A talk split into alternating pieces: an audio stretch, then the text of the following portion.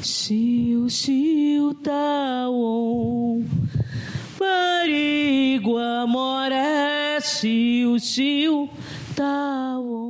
Foi com um cântico de agradecimento que Telma Taurepang, mulher brasileira, natural da Amazónia, cocar na cabeça, pinturas da tradição na face, abriu o painel da tarde.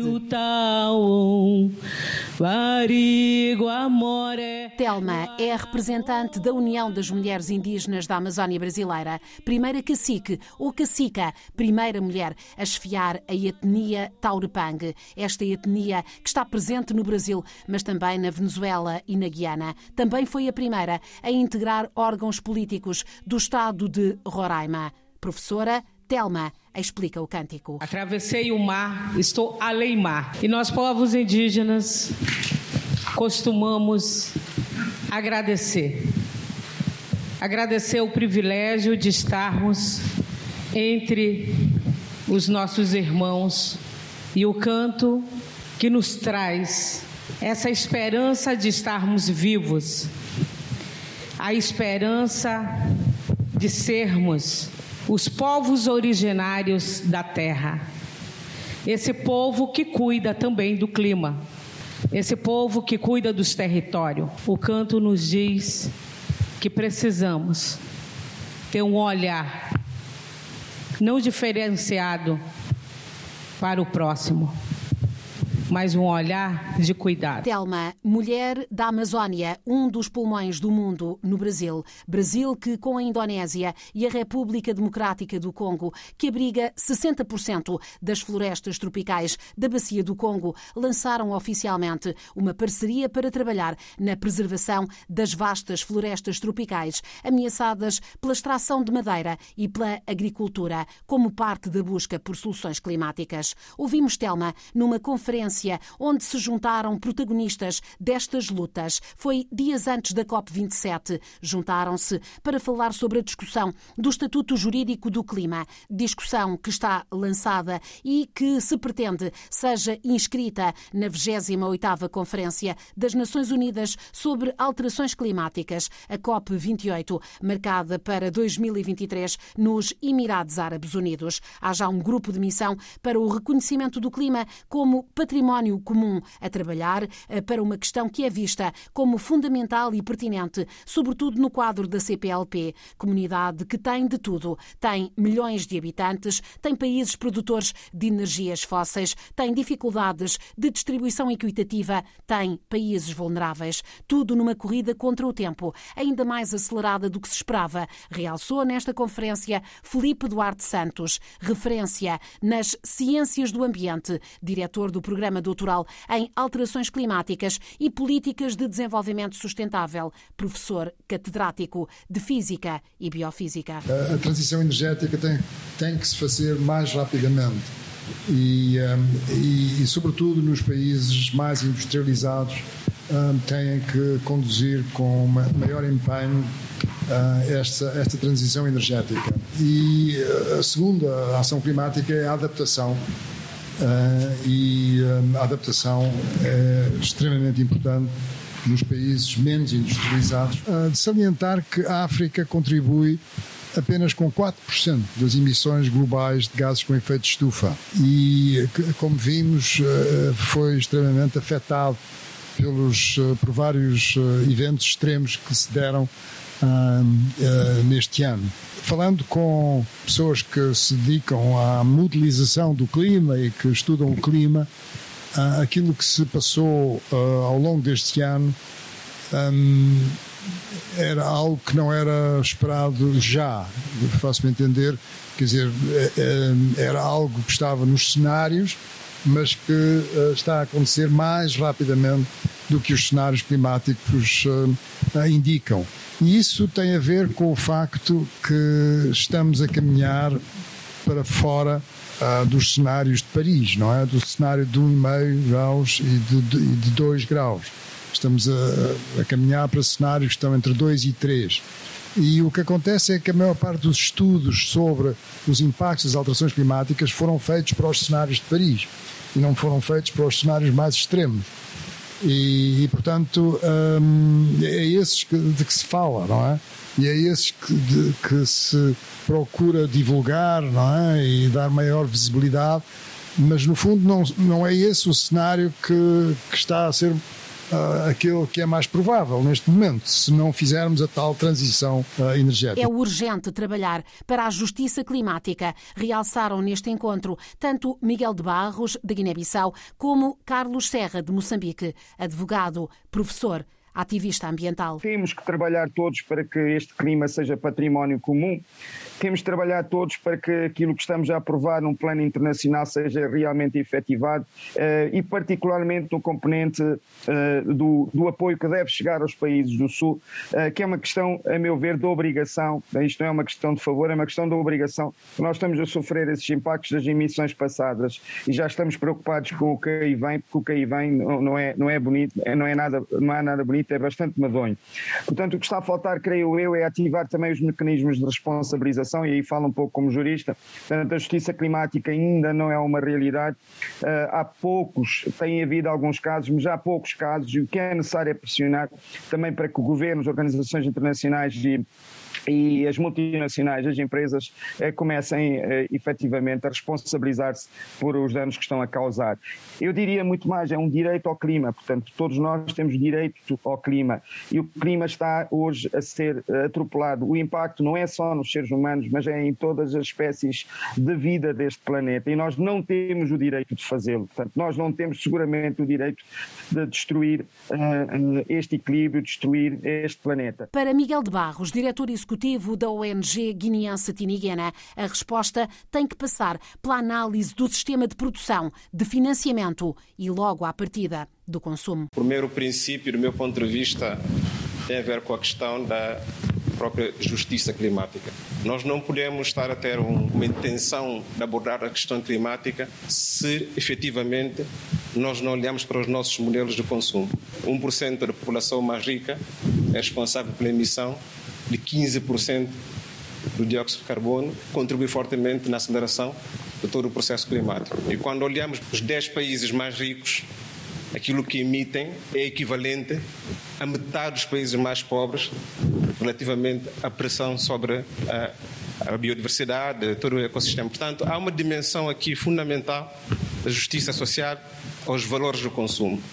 E, e, e, não podemos, de, de, algum modo, também olhar para essa dimensão quando os modelos de produção econômica são altamente intensivos e leva a uma forma de quer de racismo ambiental, mas também a toda a lógica neoliberal de financiarização do próprio património natural. E dá exemplos. Nós não podemos, por exemplo, exigir alguma transição ecológica quando, por exemplo, encontramos tudo aquilo que a China está a fazer em África em relação à desflorestação. Nós não podemos exigir hoje que haja capacidade, por exemplo, de resiliência a nível do Sul, quando vemos a União Europeia a ter políticas de exploração pesqueira, sobretudo na África subsaariana, caso concreto Cabo Verde, Guiné-Bissau, Mauritânia, Senegal, que é para o benefício do mercado. Nós não podemos ter, de algum modo, consciência tranquila, quando até agora não temos 10% da população africana vacinada contra o vírus Covid, quando os mecanismos de resiliência natural vêm a partir do contexto, sobretudo, uh, como na África.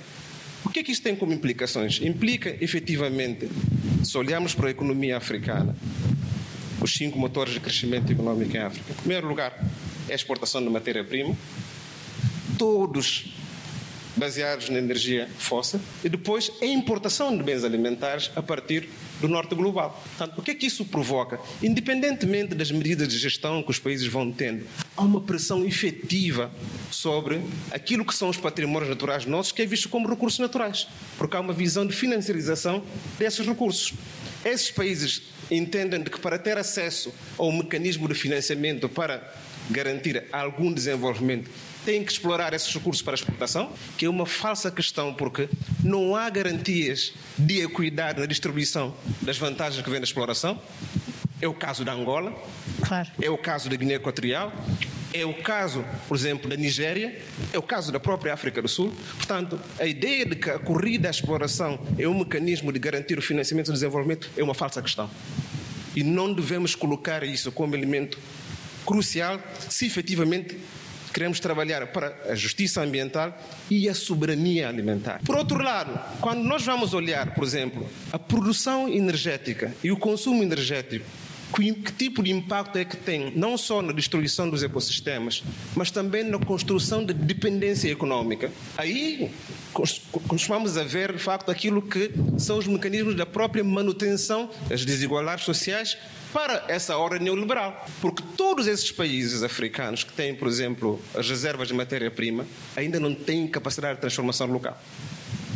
Portanto, o risco de transporte dos recursos que são recursos poluentes, quer no mecanismo de transporte, como, por exemplo, quando são elementos que são reenviados na, na, na possibilidade de aumento de pobreza, da questão da dívida, são todos elementos que contribuem para a fragilização de sociedades porque essas sociedades não terão depois capacidade de ter medidas de mitigação efetivamente que levam à redução do impacto. E aqui dou exemplos muito concretos no caso guineense. Um país que tem mais de 200 variedades de peixe e que toda a concentração da sua atividade pesqueira é na zona costeira junto ao Oceano Atlântico, mas não tem nenhuma indústria de transformação pesqueira. E é obrigado a emitir licenças de exploração de peixe para os países que fazem parte do Conselho de Segurança das Nações Unidas, os cinco membros permanentes, qual é a capacidade que esse país vai ter para construir um mecanismo de resiliência? Não tem. Porque quando, por exemplo, a China vai às florestas, não é, o governo da Guiné-Bissau que vai impedir. Aliás, o governo da Guiné-Bissau tem que trabalhar para criar condições para que a China explore. Quando a União Europeia quer, por exemplo, concessões de licença de pesca, é a mesma coisa. Quando os americanos exploram, por exemplo, a areia pesada, bauxites e afins, é a mesma coisa.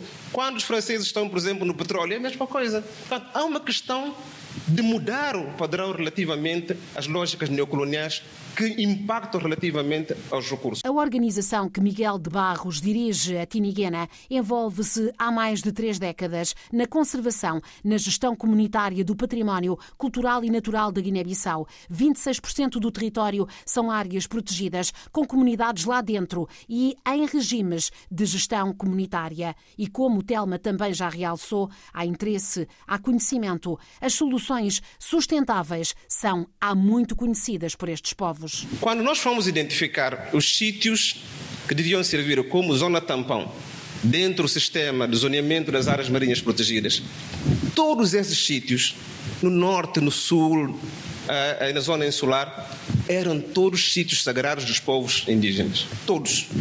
Não há nenhuma zona de exceção. E esses sítios sagrados, por que, eram sagrados? Porque eram códigos de conduta que permitisse não só o repouso biológico, mas de algum modo que alimentava também uma lógica de consumo que não era pressão sobre o próprio recurso. Portanto, quando esse tipo de mecanismo já é insuficiente, é porque esses códigos já não conseguem ter um mecanismo de resistência face à ameaça exterior.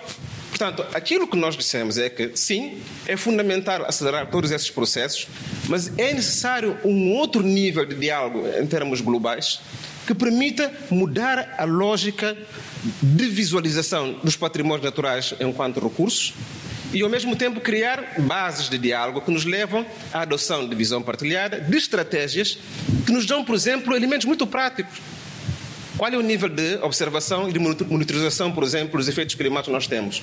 Moçambique teve cheias. Não houve nenhum mecanismo eficiente que permitisse, pelo menos, mitigar aqueles efeitos que nós vimos, por exemplo, na beira. Angola está a ter seca, no sul da Angola, há cinco anos. Não há nenhum mecanismo internacional que pudesse garantir efetivamente que o direito ao clima daqueles povos pudessem ser salvaguardados. Esta é uma realidade que o especialista em urbanismo e ambiente Carlos Serra conhece bem. Convive com tudo isto desde criança. Portanto, Moçambique é atualmente um dos países mais vulneráveis do mundo aos, aos riscos climáticos. O terceiro em África e, desde logo, com a sua costa de quase 2.700 eh, quilómetros, portanto já podemos uh, ter uma noção do que vai acontecendo e já lá vou em alguns dados, mas um país também simultaneamente bastante pobre, um dos 10 mais pobres do mundo, também os riscos climáticos, os impactos das mudanças climáticas num tecido humano tão débil, numa estrutura económica tão frágil, são acentuados. 3,5 anos com média de escolaridade, portanto, grande parte das pessoas não, não têm a escolaridade suficiente, 62,9% a viver abaixo do limiar da pobreza, Portanto, há dados também muito tristes, mas há, há um que particularmente sinto uh, que tem que ser prioridade no nosso país e temos, temos muito a fazer, dada a importância também das mulheres nesta, nesta, nesta questão da construção de uma resiliência. A metade de, das nossas mulher, raparigas com menos de 18 anos de idade ou é mãe ou, ou, ou, ou, ou portanto, já, já está casada, o que é simplesmente assustador. Uh, os dados da, da, saúde são também muito, muito maus, mas eu iria focar num aspecto importante: 80% vive numa agricultura de subsistência, que é uma agricultura que, que gera muita degradação ambiental. É verdade que o país não, não contribui, portanto, aos níveis do, do primeiro mundo para as emissões, mas, mas seguramente vai construindo a vulnerabilidade, ou vai acentuando, vai agravando o cenário de, de, de vulnerabilidade, até porque a nossa agricultura é uma agricultura de corte e queimada, é uma agricultura que usa a rotação, portanto vai degradando bastante os ecossistemas e um ciclone ou uma inundação, portanto não encontra nenhum tipo de resistência, nenhum tipo de baluarte natural defensivo. Uh, um aspecto também que considero importante é o facto de 80% da população depender de biomassa, lenha e carvão, uh, e, e, e, o impacto do desflorestamento é, é realmente bastante sério. Eu trabalho nos últimos tempos da minha vida numa localidade chamada Macaneta, que fica a cerca de 40 quilómetros de Maputo, e, e, nesta localidade nós conseguimos ver os impactos em tempo real, portanto, o que está a acontecer, a subida do nível das águas do mar afetando a nossa costa, o declínio também de biodiversidade, a alteração completa do tempo, das estações, uh, os desastres causados pelas, pelas tempestades que têm vindo a, a agravar-se, mas o desflorestamento a ocorrer porque dependemos de biomassa, portanto, não temos acesso a uma fonte de energia limpa, renovável e principalmente acessível. Portanto, cortamos a nossa floresta costeira, que é também a nossa defesa contra, contra os ciclones, fazendo-nos muito mais postos. Então, na minha memória, tenho ainda cheias de, dois, de 1977, vistas nas imagens dos jornais e contadas pelos meus pais, na região sul, uh, e que tiveram um impacto muito sério e que conduziram, inclusivamente, à expressão muito nossa de calamidade natural. Calamidade natural que hoje sabemos que natural não tem nada, nós sabemos que, há, que, que, é, que é algo muito mais complexo e cada vez mais uh, gerado por seres humanos. Uh, tenho também na memória a década de 80 de muito sofrimento em plena guerra civil e, e nós tivemos uma, uma seca sem precedentes, uh, portanto, e conjugada com a guerra teve, teve um impacto de centenas de milhares de mortes, mas nós sabemos o que se passou, portanto já havia um fenómeno de El Nino a fazer os seus estragos, portanto, e a, e a região onde Moçambique se encontra foi seriamente afetada. Em 2000 inicio a minha carreira com as cheias de 2000. Que, e, e, nós também sabemos que elas foram muito mais impactantes, por exemplo, porque no, 90% da vegetação uh, que cobriu o litoral de um rio muito importante no, no sul, que é o Rio Limpopo, portanto, desapareceu ao longo do século XX. Lá está, portanto, uh, são fatores locais que acentuam e agravam também essa exposição.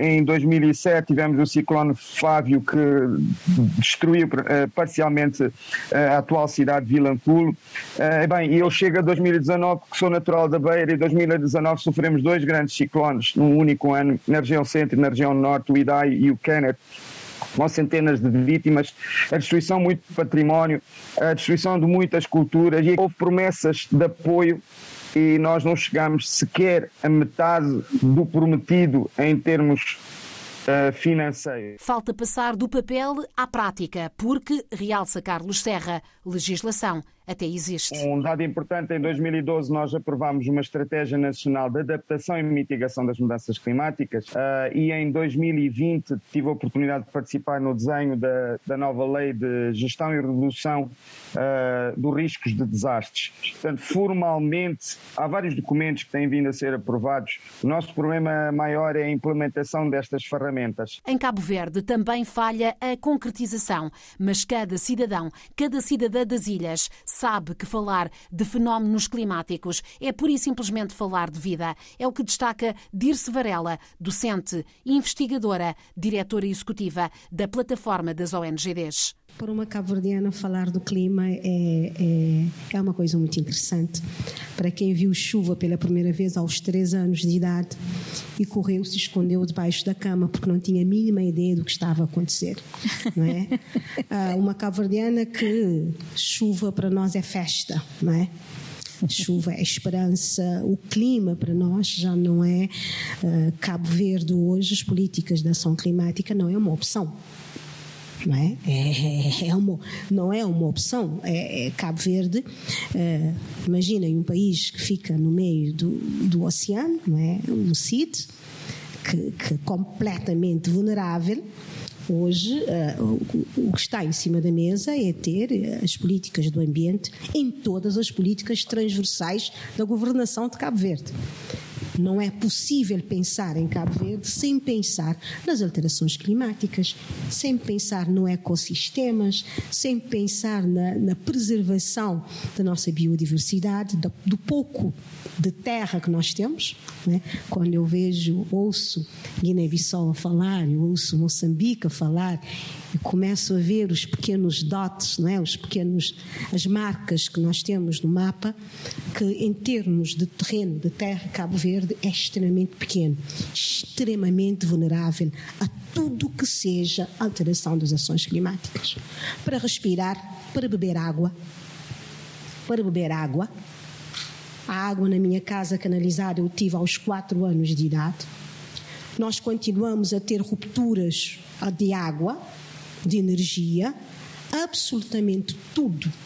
Então, tenham isso é, é, de uma fragilidade extrema. E essa fragilidade tem a ver também com a fragilidade económica, a fragilidade social da comunidade cabo-verdiana. Né? Então, isso nos faz um país onde uh, falar das alterações climáticas não é um detalhe da agenda política não é uma opção da agenda política e não é uma opção dos partidos políticos. Isso é desenvolvimento de Cabo Verde. E, e quando hoje Cabo Verde já teve, e nós temos que nos congratular, um país pequeno como o nosso, que já conseguiu alguns níveis de desenvolvimento também, mesmo a nível da, da preservação daquilo que é, ainda temos muita coisa para fazer.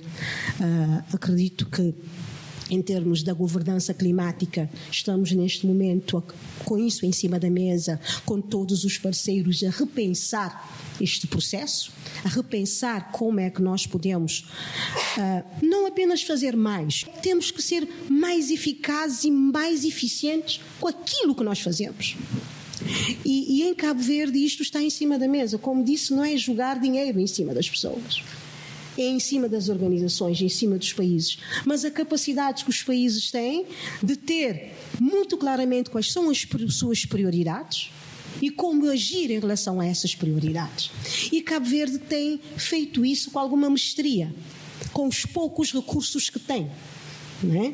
Dentro das suas políticas públicas e também das suas linhas de cooperação e de diplomacia, Cabo Verde tem conseguido, em termos de políticas públicas nacionais, políticas muito assertivas muito assertivas. Em relação às energias renováveis, estamos num processo interessante, temos apostado muito na educação. Isso é um. É um eu, eu acho que isso é uma das visões Cabo sempre teve o capital humano como o grande mobilizador das mudanças climáticas e o grande mobilizador para, para, para o processo de adaptação. Nós falamos muito pouco da adaptação. Ah, há dois anos atrás começamos um movimento muito interessante com os agricultores na mudança do nosso sistema de produção agrícola. Como vocês sabem, nós dependemos muito daquilo que vem de fora. Né? Então, Cabo Verde tem apostado nisso, temos apostado na mudança da nossa agricultura, na, na, na forma como nós utilizamos a água que nós temos, a pouca água que nós temos, a educação do cidadão, na mudança mudança de comportamento em relação à forma como cada cabo-verdiano respeita o pingo de água que recebe. A representar São Tomé e Príncipe, mais especificamente a Ilha do Príncipe, Reserva Mundial da Biosfera, esteve Ana Alice Pina. Ela é a secretária regional do Ambiente e Desenvolvimento Sustentável. São Tomé e Príncipe, como Cabo Verde, sendo um país insular, a vulnerabilidade é ainda maior. Daí que uh, a questão do clima não é para nós uma opção, é uma necessidade. É, e digamos que é uma necessidade que a cada dia aumenta de nós fazermos algo uh, em prol uh, desse bem comum que, que serve a todos nós. Nesse sentido, de, o país tem muitos documentos que têm diretrizes de como o país conduzir essa política uh, da ação climática, mas uh, podemos dizer que estamos aqui a falar de um país de apenas duas ilhas em que uh, encontra-se pequenas uh, diferenças entre as duas ilhas, apesar de serem duas. Uh, tem-se feito um trabalho uh, de bastante envolvimento e engajamento da população relativamente à questão do clima, mas quando nós falamos do clima, falou aqui vários oradores, de todo o papel de conservação que temos que fazer em termos de todo o ecossistema para garantir essa, uh, ou seja, esse objetivo que nós temos, que é a redução uh, dos gases com efeito de estufa. Então, podemos dizer que desses documentos que existem a nível do país, muitos deles, uh, muito sinceramente, eu estou a falar para o país, para Santo Meio Príncipe, gostaria de falar na igualdade, uh, mas há aqui diferenças em termos de comprometimento daquilo que estão no documento e daquilo que são a realidade no dia a dia. E posso dar exemplo de uh, ações que no Príncipe, a Ilha Menor, têm muito mais visibilidade, têm muito mais impacto, porque há um engajamento político muito maior do que na Ilha uh, Maior. Quadros dos países e do planeta apresentados e a discussão termina um pouco como começou, no que se consome, como e porquê. Enquanto a natureza tudo transforma, as sociedades atuais produzem lixo e lixo e também aqui tratam-no de uma forma desigual. Há uma outra dimensão muito mais importante do que, por exemplo, o lixo doméstico ou o lixo familiar, que é o lugar da África, por exemplo, na questão do lixo. Uh, nós temos visto uh, três coisas básicas. A primeira coisa é que tudo que é uh, considerado como cemitério dos lixos é África. Primeiro é o caso dos plásticos. Por exemplo, toda a indústria dos plásticos da França está agora a ser apresentada para a África Ocidental. O Senegal é um exemplo de ilhas de lixo, do lixo de plástico. Um outro exemplo de, de, de cemitério dos lixos, por exemplo, do Norte, é aquilo que a Alemanha transformou a Gana a troco, por exemplo, de uh, lixo tecnológico, lixo informático. Há territórios, há, há, há comunidades, há bairros que são autênticos cemitérios, por exemplo, de computadores e todos os acessórios que vêm do sistema informático. Mas o mais gritante, isto ainda é visto e as pessoas podem dizer, o mais gritante daquilo que está a acontecer, por exemplo, na Guiné Equatorial e na Mauritânia, que é o cemitério dos navios, o lixo tóxico. A questão do desmantelamento do navio, Sim, que é algo extremamente crítico. Neste momento, todos os países do Sudeste Asiático estão a pressionar a África para receber os navios, inclusive a Guiné-Bissau. A CPLP pode desempenhar um importante papel, afirma o sociólogo. Acho que também nós temos que avançar rapidamente numa estratégia uh, da comunidade em termos de mecanismos legais de proteção que façam com que, pelo menos, por exemplo, Angola já está a receber lixo tóxico, em termos, por exemplo, de, de navios, e é necessário termos a capacidade de antecipação para que, pelo menos, não estejamos tão expostos a essa vulnerabilidade, porque, por exemplo, no Adibu, em Mauritânia, perdeu 30% da sua capacidade de produção de peixe. Portanto, efetivamente, devido a essa questão de desmantelamento de navios.